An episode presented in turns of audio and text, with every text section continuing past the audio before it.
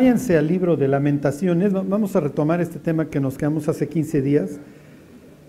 Las calzadas de Sion tienen luto porque no hay quien venga a las muedim, ¿se acuerdan? A las fiestas solemnes, a los tiempos establecidos. Bueno, les pongo esta imagen del bebé porque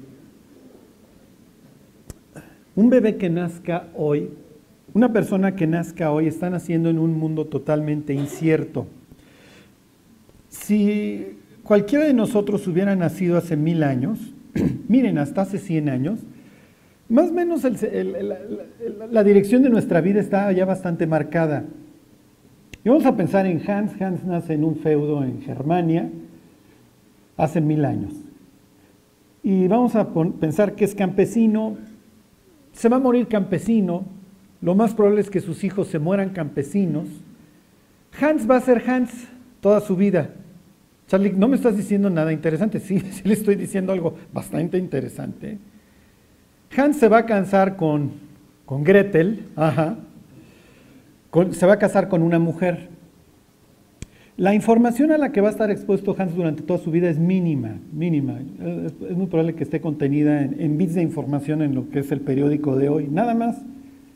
Si llega a avanzar porque entró al clero, lo que ustedes quieran, de alguna forma avanza en la escala social, era muy difícil que se moviera en aquel entonces en su escala social, pues va a estar expuesto a los clásicos, tal vez va a leer ahí los diálogos de Platón, algo de historia, pero tampoco creen que va a recibir muchísima información. ¿eh? Aquí están haciendo Juan Pérez hoy. Juan Pérez hoy no sabemos si se va a casar el día de mañana con una persona de distinto sexo. Es más, si Juan Pérez nació en Nueva York o en algunos lugares ya en Europa, Juan Pérez ya no sabe qué sexo tiene, lo va a tener que definir en el camino. ¿Cuánto tiempo va a morir Juan Pérez? Es bastante indefinido, tal vez pueda llegar a vivir.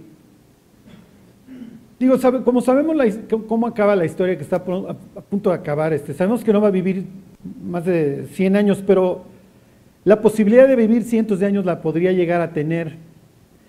Su esposa, esposo, diagonal lo que ustedes quieran, es muy indefinido. Igual y se casa con un robot, ¿sí? Le puede poner como al podcast que en 30 minutos se apague. Fíjense, no es tan mala idea si lo piensan. Igual se casa con, con alguien que no es humano, con alguien que ya está modificado genéticamente. La vida que, de una persona que hoy nace está totalmente, es un vendaval, ¿sí me explico? Es un, eh, no, no hay dónde apoyarse, no, no hay nada, para su, su futuro es totalmente incierto. La información a la que va a estar sujeto es, son millones y millones de bits. Lo más probable es que ya ni siquiera en muchas ocasiones tenga que estudiar, simple y sencillamente le dan enter y está la enciclopedia completa. Es el futuro posthumano. ¿eh? Y entonces les digo, el que controla la, el que controla la narrativa es el que controla la historia. ¿Le, le darías la que sigue? Les voy a leer, bueno, no, lo van a alcanzar a leer, les voy a leer la cita esta y, les, y la próxima semana les traigo otras acerca del futuro. Pero la cantaleta es la misma, ¿eh? la cantaleta es la misma. Dice, es un libro de, se llama Biografía de la Humanidad, es de historia y de cómo, la idea es entender el pasado como para despedirnos de él porque viene la época posthumana. ¿Ok? Es, lo escriben José Antonio Marina y Javier Rambo, se llama Biografía de la Humanidad. Y dice, si estamos a punto de entrar en la era del posthumanismo, según dicen influyentes observadores, recordar lo que es la humanidad nos parece necesario, antes que se extienda sobre ella una cultura del olvido, antes de que la pasión por innovar nos impida pensar sobre lo que debe permanecer. ¿Sí? Hoy todo es, este soy yo, hoy todo es etéreo.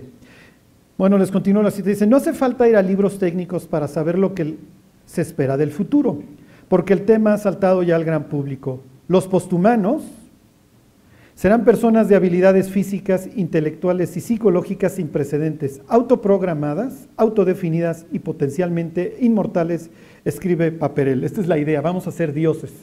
Dijo, ¿dónde he escuchado eso antes? Y creo que no acababa bien, pero bueno, les continúo. La interfaz cerebro-ordenador puede cambiar lo que significa ser humano, titula The Economist.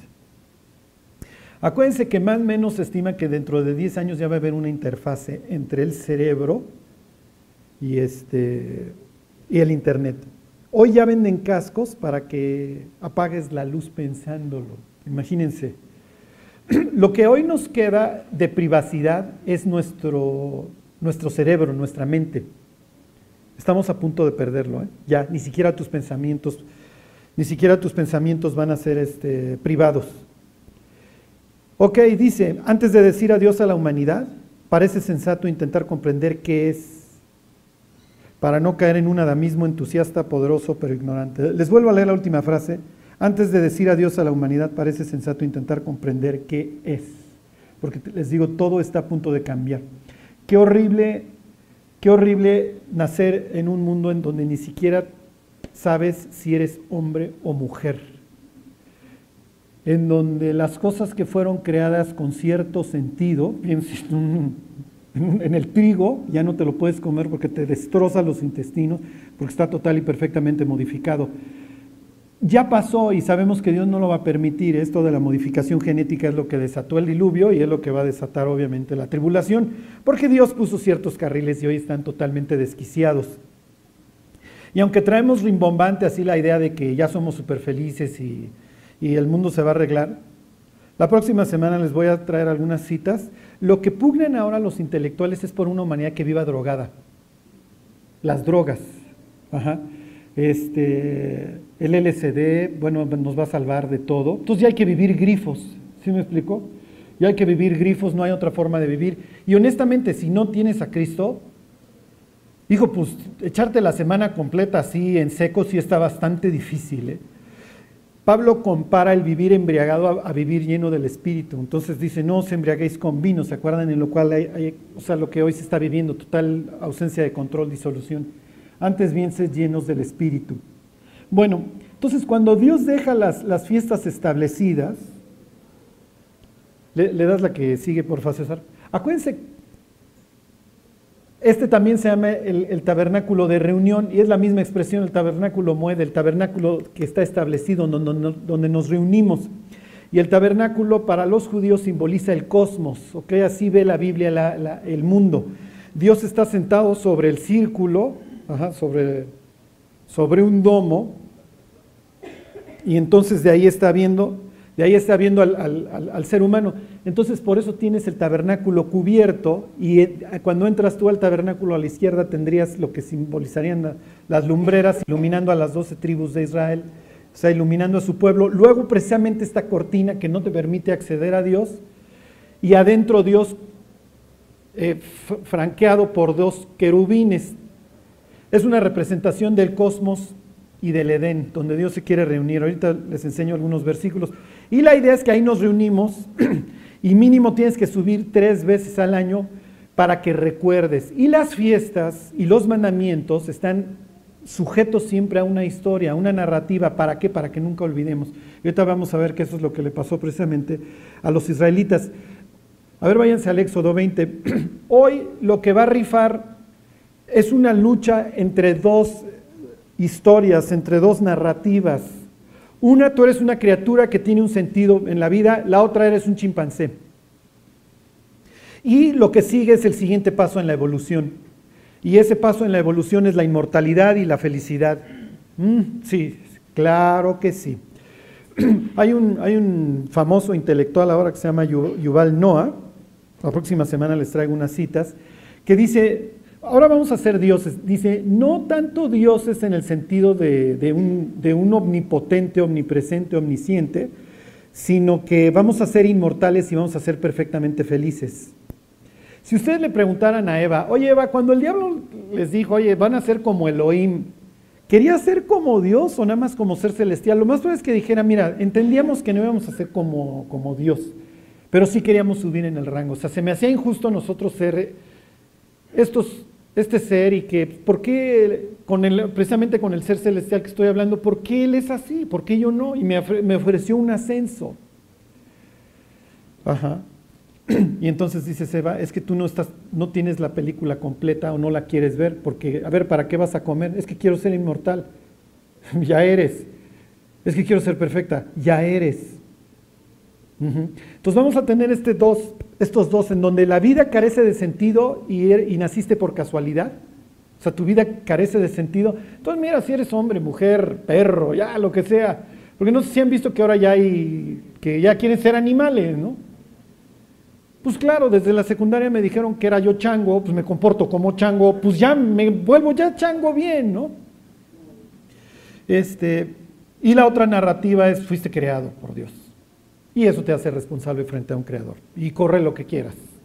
Como dicen los gringos, puedes correr pero no te puedes esconder. Y tarde o temprano mueres, no, no te preocupes. O sea, dice este Yuval en, su libro que hace una cita al libro de Deuteronomio, cuando Dios dice que si te portas mal, Israel, te voy a cerrar los cielos. Y dice, ahora ya no hay cielos que Dios no cierre porque ya tenemos una planta desalinizadora ahí en el Mediterráneo y tenemos todo el agua que querramos. Y dice, sí, pero te vas a tener que comprar un anticoagulante, Yuval. Porque lo que sigue es que Dios efectivamente no va a traer sequía, va a convertir la cantidad de aguas que tienes en sangre. Ajá. Faraón le pudo haber dicho lo mismo a Dios, oye, pues aquí yo tengo el Nilo, sí, te lo convierto en sangre. ¿Sí me explico? O sea, pero es...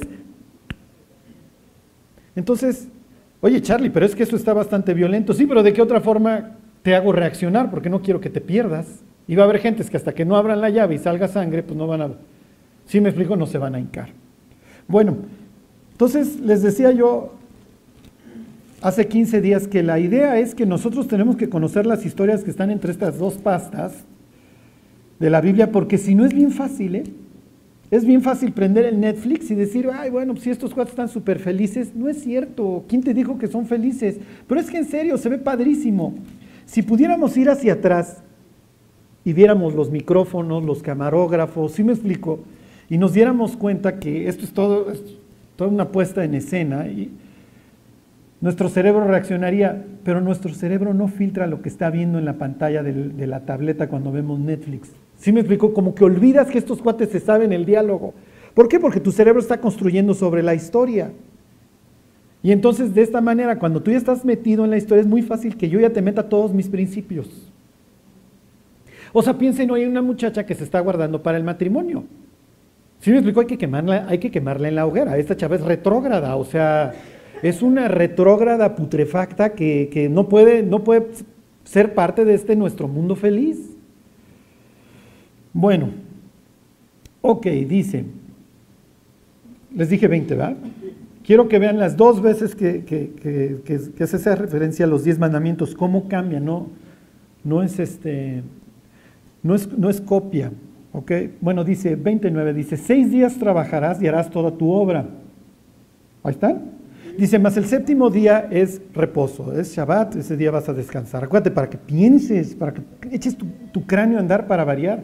El séptimo día es reposo para Jehová tu Dios. No hagas en él obra alguna, tú, ni tu hijo, ni tu hija, ni tu siervo, ni tu criada, ni tu bestia, ni tu extranjero que está dentro de tus puertas. Y aquí viene la narrativa nuevamente, ¿ok? Está, el mandamiento está sujeto a una historia, dice, porque en seis días hizo Jehová los cielos y la tierra, el mar y todas las cosas que en ellos hay, y reposó en el séptimo día. Por tanto Jehová bendijo el día de reposo y lo santificó. Ok, entonces, ¿cuál es el punto? ¿A qué ata Dios el día de reposo? A la creación, exactamente. Entonces, la idea es que el israelita descanse y diga, oye, a ver, y los otros pueblos siguen chambe y chambe y chambe. ¿Y tú por qué no estás haciendo nada hoy? No, lo que pasa es que fíjate que cuando Dios me creó, ¿a Dios te creó? ¿Sí? Y entiendes las implicaciones de eso, sí, pues si Dios me hizo, entonces yo tengo un lugar en el universo y soy responsable frente al Creador y mi vida tiene un propósito. Acuérdense que la ausencia de propósito nos mata, nos destroza, porque no le da sentido a nuestra vida, a la historia que estamos viviendo. Si tú crees que Dios tiene un proyecto para tu vida y que Dios te alcanzó con un propósito, entonces lo bueno lo vas a ver como parte de, y lo malo lo vas a ver como parte de. ¿Sí me explico? Ok, eso es parte del show. Y sé que no todo va a ser color de rosa. Entonces la idea es que Israel medite, yo, yo no soy producto de la casualidad, yo no soy producto de la casualidad. ¿Ok? Entonces se acuerdan que cuando llegan a Babilonia te presento una narrativa completa y quiero que la aprendas y tú eres producto del cadáver de Kingu. Porque los, los, este, los seres humanos eran pues los pusimos a chambear para nosotros, porque los dioses no nos queríamos ocupar en cosas tan tontas como la agricultura y cosas así. Y entonces del cadáver de Kingo hicimos a los seres humanos, que son básicamente esclavos. Si tú ves tu vida como que eres un chango, ¿sí me explico? Porque nosotros también, al igual que Daniel, llegamos a Babilonia, a la escuela, y te indoctrinan. Cuando yo tuve mi primera clase de, biología en donde veíamos los orígenes del ser humano, vamos a ver tres teorías. Número uno, la de la Biblia. Y todos, ¿sí me explico? Y te imaginas Cantinflas Show y a Eva y a Dan, ¿sí me explico? Con sus hojas de parra ahí este, en cueros. Y es de risa, ¿sí me explico? Y bueno, la segunda ya más seria, ya, ya, a ver, serenémonos muchachos, es la de Oparin y Haldane, somos producto alienígena. Mm, bueno, esto sí ya me hace más sentido, ¿no? Y la tercera es la evolución. Quiero decirles que requiere la misma cantidad de fe para creer en Dios que para creer en la evolución. ¿eh? Porque para creer en la evolución tú tienes que creer dos cosas, que la materia siempre ha existido y que hay información sin fuente. Y creer esas dos cosas pues requiere así una gimnasia mental durísima, porque siempre tu, tu mente te va a llevar a pensar, ¿quién hizo la materia que está ahí? ¿Sí me explico? Siempre te va a llevar te va a remontar a, bueno, y la materia que estaba ahí, ¿quién la hizo? Es que todo era del tamaño de una bola de golf y explotó, estornudó un día y entonces ya se hicieron los planetas y se hizo todo. Bueno, ¿quién hizo esa bola de golf? Es natural, Dios lo puso en el corazón del hombre. ¿Sí me explico? Ok, váyanse a Deuteronomio número 5.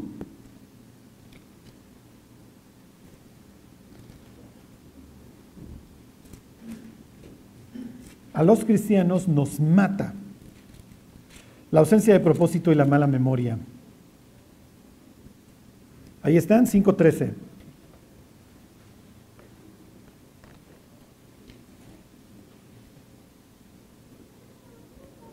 Ahí están. Dice, seis días trabajarás y harás toda tu obra, mas el séptimo día es reposo a Jehová tu Dios.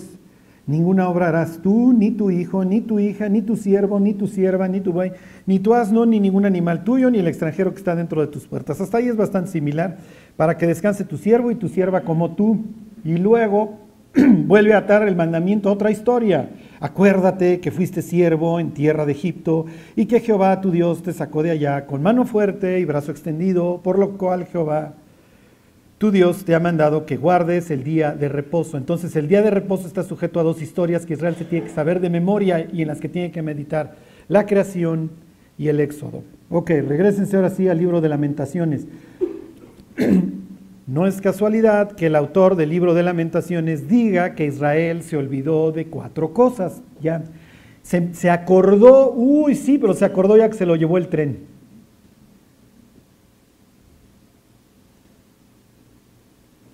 ¿Ok? Porque miren, es bien fácil autocotorrearnos, ¿eh? De hecho, somos expertos en ello. Ok, ahí están. Se los vuelvo a leer, dice el 1.4, el, las calzadas de Sión tienen luto, porque no hay quien venga a las fiestas solemnes. Obviamente, pues sí, ya el templo está destruido, de por sí ni iban. Me brinco al 5, continúa el autor hablando de una reversión. Sus enemigos han sido hechos príncipes, sus aborrecedores fueron prosperados. ¿Ok? La palabra príncipes ahí quiere decir Rosh, digo, dice Rosh que es cabeza. Está haciendo una reversión porque la idea es que los israelitas estuvieran por qué, ¿se acuerdan? Y te pondrá el Señor tu Dios por y no por cola, y estará solamente encima y no debajo. Y entonces aquí el autor dice, ahora nosotros somos los esclavos. Charlie, ¿qué tendría esto que ver con nuestra vida? Que Dios no quiere que seamos esclavos de nuestras faltas, de nuestros pecados, de nuestras debilidades. Ok, me brinco al versículo 7. Jerusalén, cuando cayó su pueblo en mano del enemigo y no hubo quien la ayudase, pero ya es demasiado tarde, se acordó de los días de su aflicción y de sus rebeliones. Los judíos ahora sí ya echan a andar la memoria y van a recordar según este párrafo, dos cosas. Número uno, su, aflicción. ¿Ok? Obviamente están pensando en todo lo que les está aconteciendo, pero el pasaje dice que cuando cayeron se acordaron de sus aflicciones, o sea, apenas empiezan. Entonces, ¿de qué creen que se están acordando? ¿Cuándo tuvo aflicción? Díganme una, una, parte de la historia en que Israel tuvo aflicción. Exactamente. Tantas cosas habéis padecido en vano, dice Pablo, ahí en la carta a los Gálatas. Tantas cosas habéis padecido en vano, si realmente fue en vano.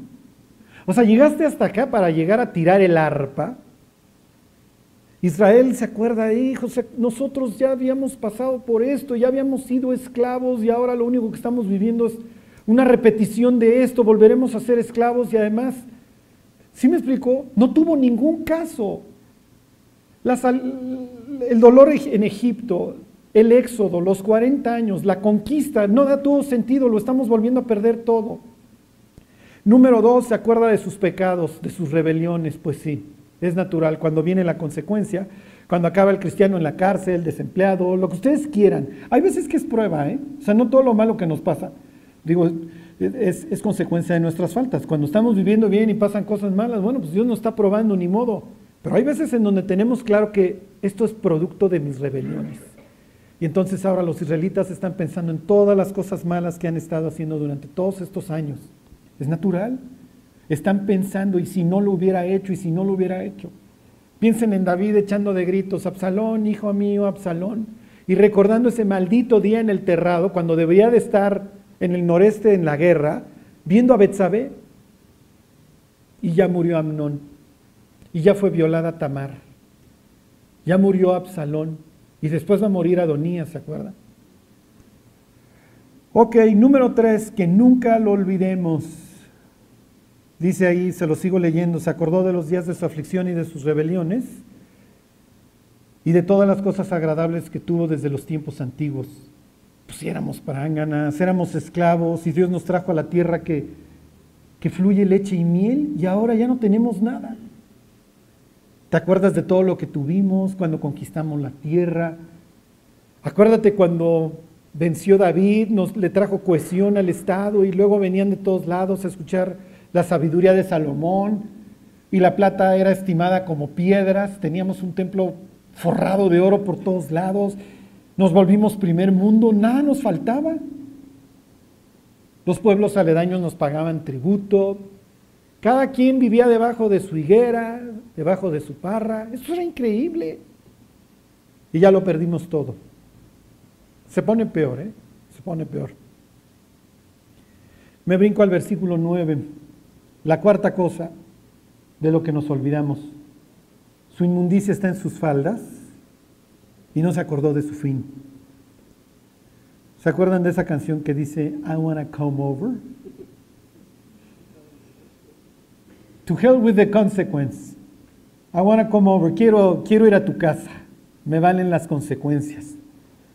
Y luego haciendo la prueba del SIDA y diciendo, hijo, no hubiera ido, porque cuando apagamos el racional, cuando nos dejamos ir, nos valen las consecuencias. ¿eh?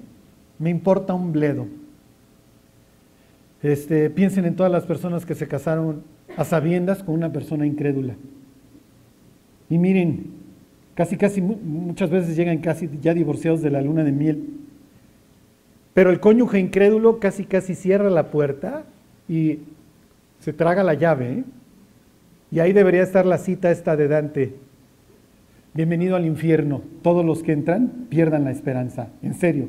Si el justo con dificultad se salva, dice la Biblia, ¿dónde aparecerá el, impío y el pecador? Sí, pero cuando, cuando ya pagué el racional y me vale, cuando ya me dijeron, oye, es Betsabé, es la esposa de Urias o es la hija de Liam, los dos están en tu lista de valientes. Sí, pues ya no me importan las consecuencias. Y si tengo que matar a quien tenga que matar, y en el peor de los casos mato a Urias, no David.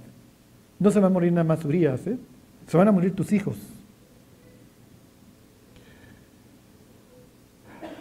Fíjense, versículo 10, esto es espantoso.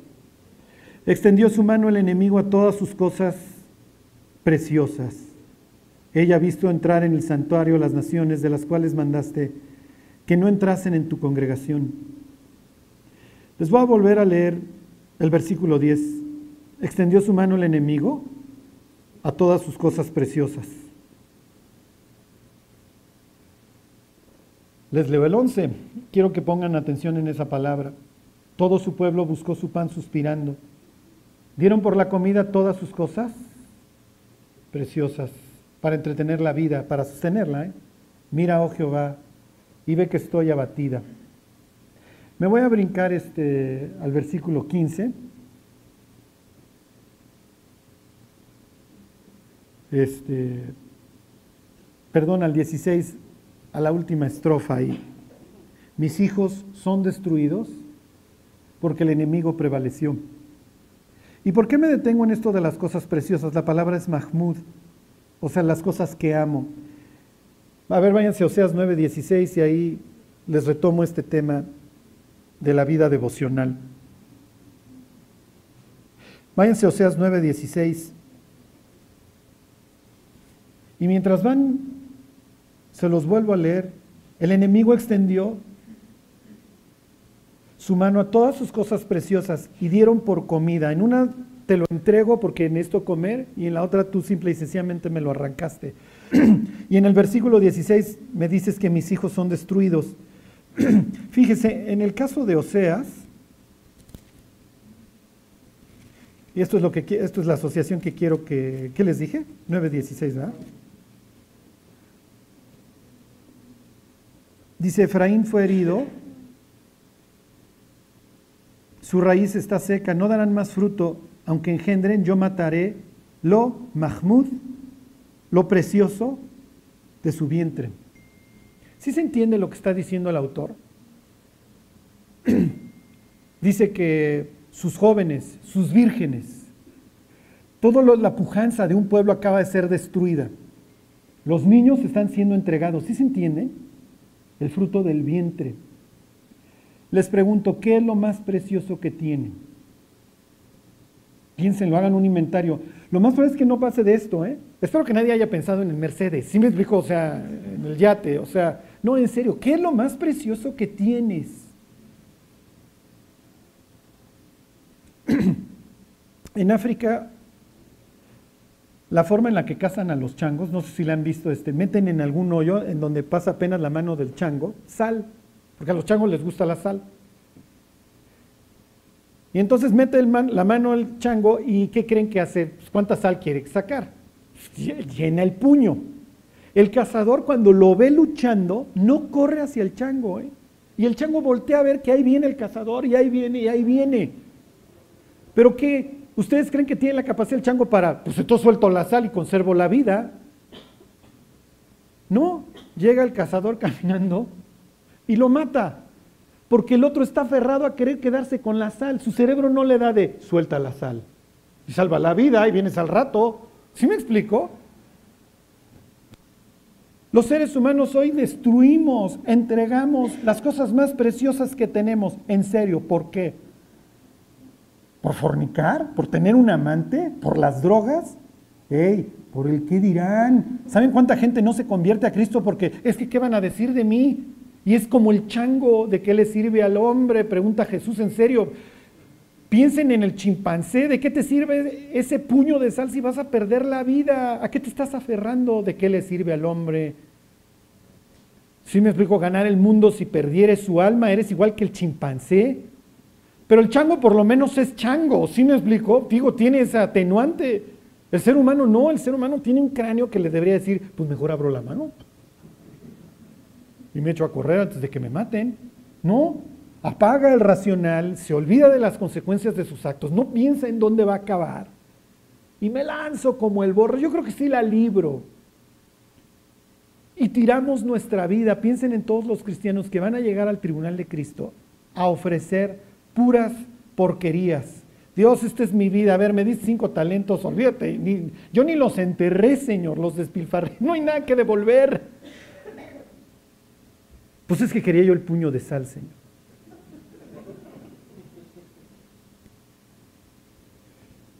Ajá. ¿Por qué? Porque apagamos el racional.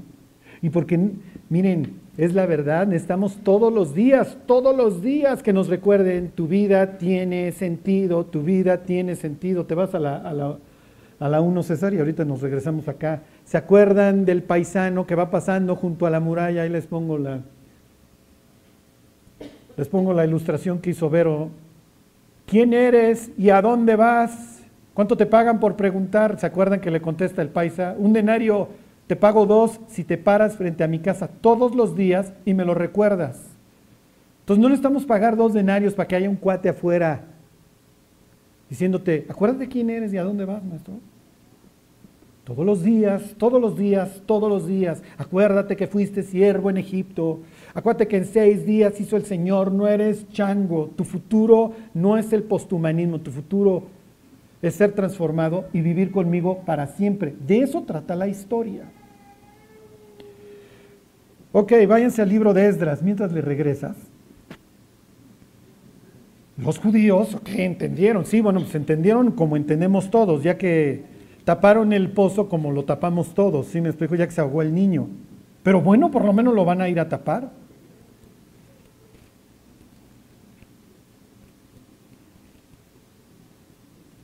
Nada más hago la, la, introducción a esto y lo seguimos viendo la próxima semana. ¿Qué es lo primero que van a hacer los judíos cuando regresen a su tierra? Bueno, no es física nuclear. Bueno, muchachos, la primera vez nos extraviamos. Esta vez no nos vuelve a pasar, ¿eh?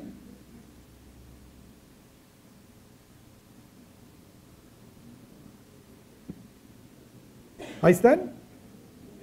En el primer año de Ciro, rey de Persia. Ah, ya no es David, ya no es Josafat, ya no es Ezequías, ya no es Josías el que da las órdenes. Antes, ¿se acuerdan? Era Josías. A ver, reparen el templo, muchachos, esto está hecho un mugrero. Pero ya no, ya no es, ahora ya son esclavos en su propia tierra.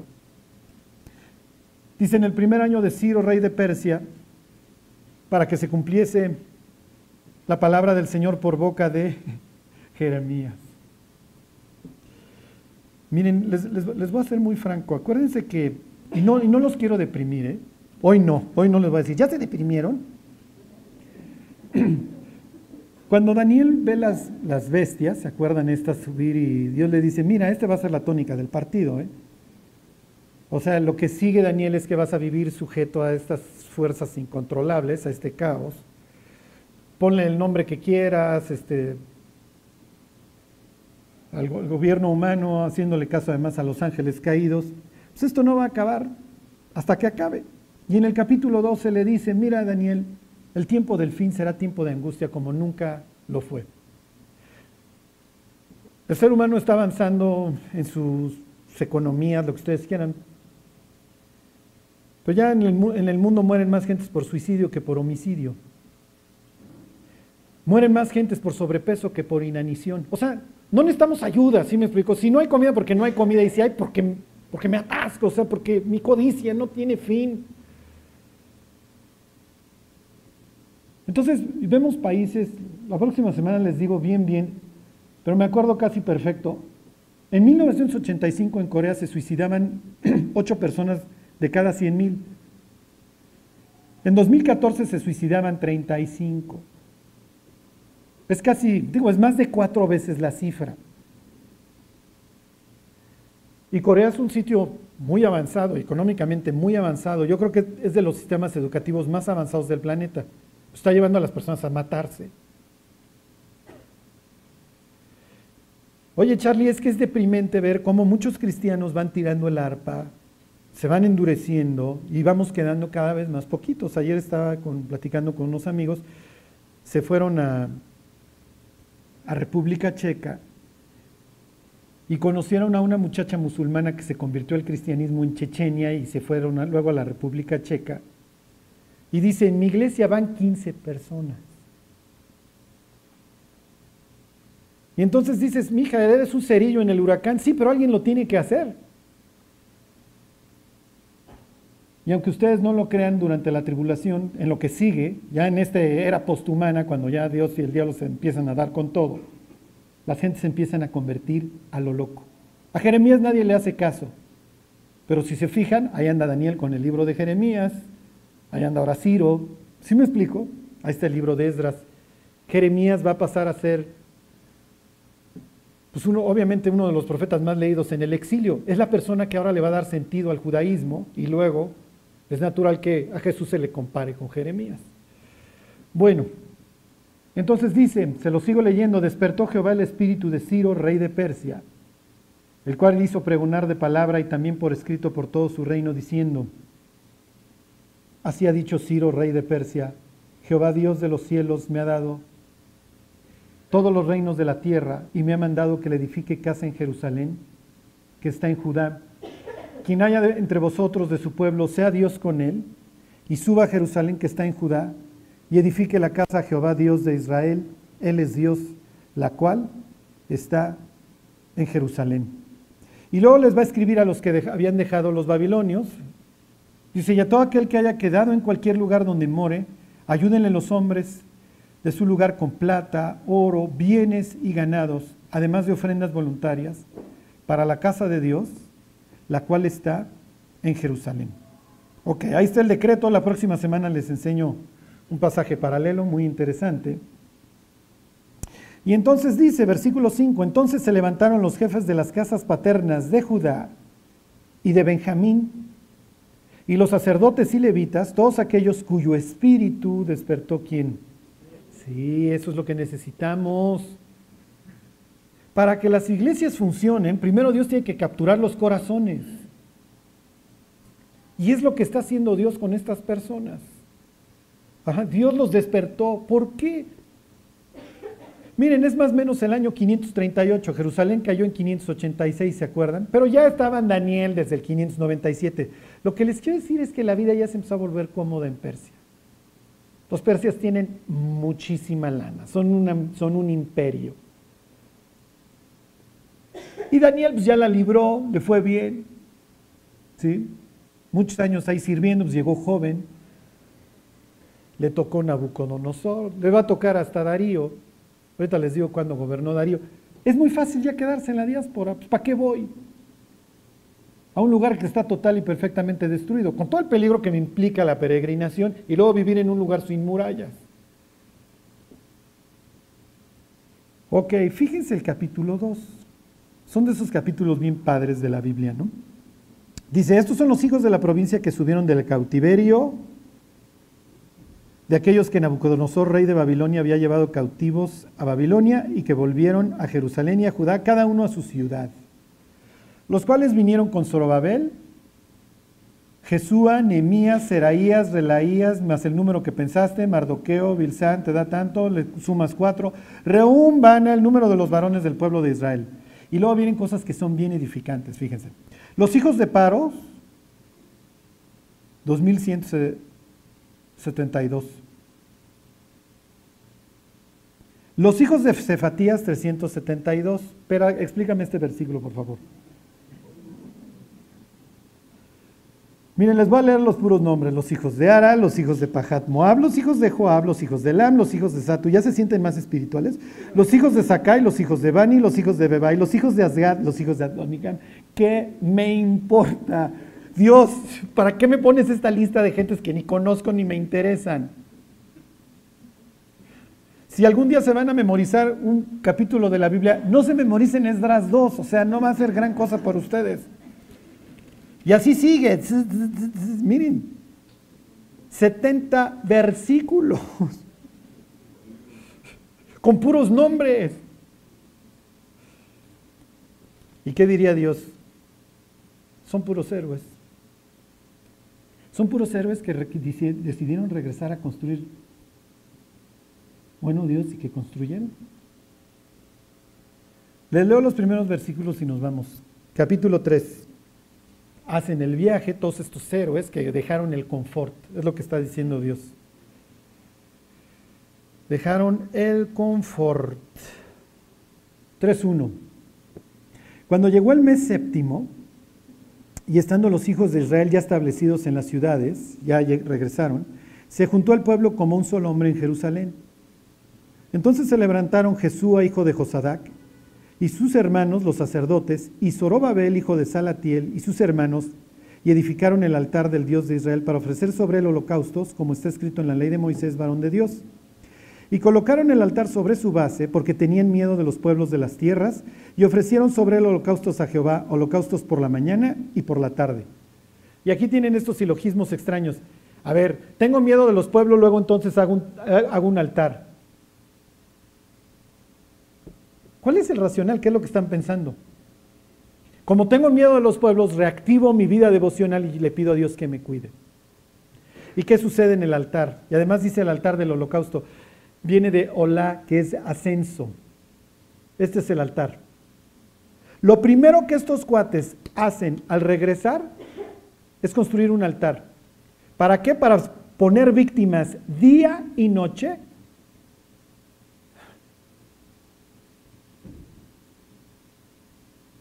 ¿Y qué? Y que vuelva el olor a las narices de Dios. Cuando entraba un oferente, aquí no hay ninguno, entregaba su animalito, el sacerdote lo llevaba al altar y dependiendo del sacrificio de que se tratara, lo vemos próxima semana, pero me voy a referir a los sacrificios de consagración. Cuando tú le decías a Dios, Dios, yo soy tuyo, ponía todo un carnero y ardía completito. Se perdía todo el carnero. ¿Le sirve a Dios el carnero? No, le sirve a nadie. El carnero acaba hecho cenizas, acaba hecho humo. El carnero está haciendo qué? Está ascendiendo al cielo. Y lo que está haciendo el oferente es decir, el que debería de estar en el altar soy yo, pero obviamente no tiene ningún caso que yo me trepe y me muera. Pero me quiero consagrar por completo a ti, Dios. Y los israelitas tenían la obligación de matar un animal mañana y tarde, mañana y tarde, todos los días de su vida, para que Dios recordara, este es mi pueblo, este es el pueblo que se entregó por completo a mí. No dejó una patita afuera todo está consagrado. Este es mi pueblo y yo soy su Dios. Así termina la historia. El que venciere heredará todas las cosas. Yo seré su Dios y él será mi hijo. ¿Sí se entiende? Entonces cuando regresamos lo primero que hacemos Dios, reactivo mi vida devocional y entonces quiero que vuelva a ascender como ascienden nuestras oraciones. El Apocalipsis dice, que el incienso que sube al cielo son las oraciones de los santos. Cada día que tú te postras frente a Dios y empiezas a subir tu oración al cielo, aunque le estés pidiendo el Lamborghini, digo, no, no creo que lo vayas a recibir, mucho menos en Naucalpan, sería perjudicial para tu salud. Ajá. Pero cuando tú te postras a orar ante Dios, está llegando el olor hasta el trono de Dios. Y es lo primero que reactiva. Cuando tú te postras frente a la palabra de Dios y empiezas a recordar la historia, entras en la comunión con Dios. Y entonces nuestra vida y nuestra historia vuelven a cobrar sentido. Pero cuando se apaga el altar, cuando deja de subir, ¿sí me explico? Es cuando empiezan todos los problemas. Hoy el cristianismo está sufriendo porque las personas no estamos reactivando el altar. ¿Sí me explico? ¿Cuál sería hoy para nosotros nuestro tiempo devocional? Como, como congregación, como gentes y en lo individual. Y les termino con esto. Los judíos tienen dos cosas que el, que el griego no tiene. El judío aprende por la yuxtaposición de ideas, por dos ideas que se encuentran, que son contradictorias. y número dos, el griego diría, lo que yo no puedo comprobar a través de mi razón está fuera de mi alcance, entonces no me importa. El judío diría, no, no solamente usas tu razón, también usas la revelación. Y en esta yuxtaposición, encontrar ideas, disculpen mi hámster que se tropieza, en este empoltronazo de ideas Dios diría, mira, yo te quiero ver que formes parte de un grupo y quiero que también nos encontremos en lo íntimo. ¿Sí se entiende? Entonces, en un salmo va a decir David, he aquí tú amas la verdad en lo íntimo y en lo secreto me has hecho comprender sabiduría. Y en otro te lo vas a encontrar, lo que yo les leía la semana pasada. Yo me alegré cuando todos me dijeron, subamos a la casa de Dios como nación. Entonces, no es simple y sencillamente que nos reunamos los domingos, que bueno, esa es la idea, como iglesia, pero también nos tenemos que reunir con Dios todos los días en lo íntimo. Oye Dios, ¿cuál es más importante? Y Dios diría las dos. No puedes vivir sin, la, sin ninguna. Era importante que Dios de ordenar a Israel que sacrificaran mañana y tarde. Piensen cuando Jesús es levantado a las nueve de la mañana y a lo lejos se escucha la trompeta de que el sacrificio diario acaba de morir el de la mañana. Y cuando Jesús acaba de morir se vuelve a escuchar a lo lejos una trompeta. Y piensen los sacerdotes que sí creen que Jesús es el Mesías diciendo, de la mañana lo, levantamos y se oyó la trompeta y cuando acabó de morir, yo creo que Dios tenía un propósito desde que nos enseñó esto. Bueno, que nunca olvidemos quiénes somos y a dónde vamos y para eso va a haber que retomar la historia todos los días o la historia que vamos a tomar es la que nos enseña el mundo y esa acaba en tragedia. ¿eh? Bueno, Dios te damos gracias por todo lo que tú nos has dado, Dios. Y Dios, sobre todo la oportunidad que tú nos diste de escribir una nueva historia que nunca olvidemos, Dios, que nunca olvidemos que tú en la cruz nos diste la oportunidad de volver a empezar, que tú entregaste todo por nosotros, que hagamos lo mismo, Dios, te lo pedimos por Jesús. Amén.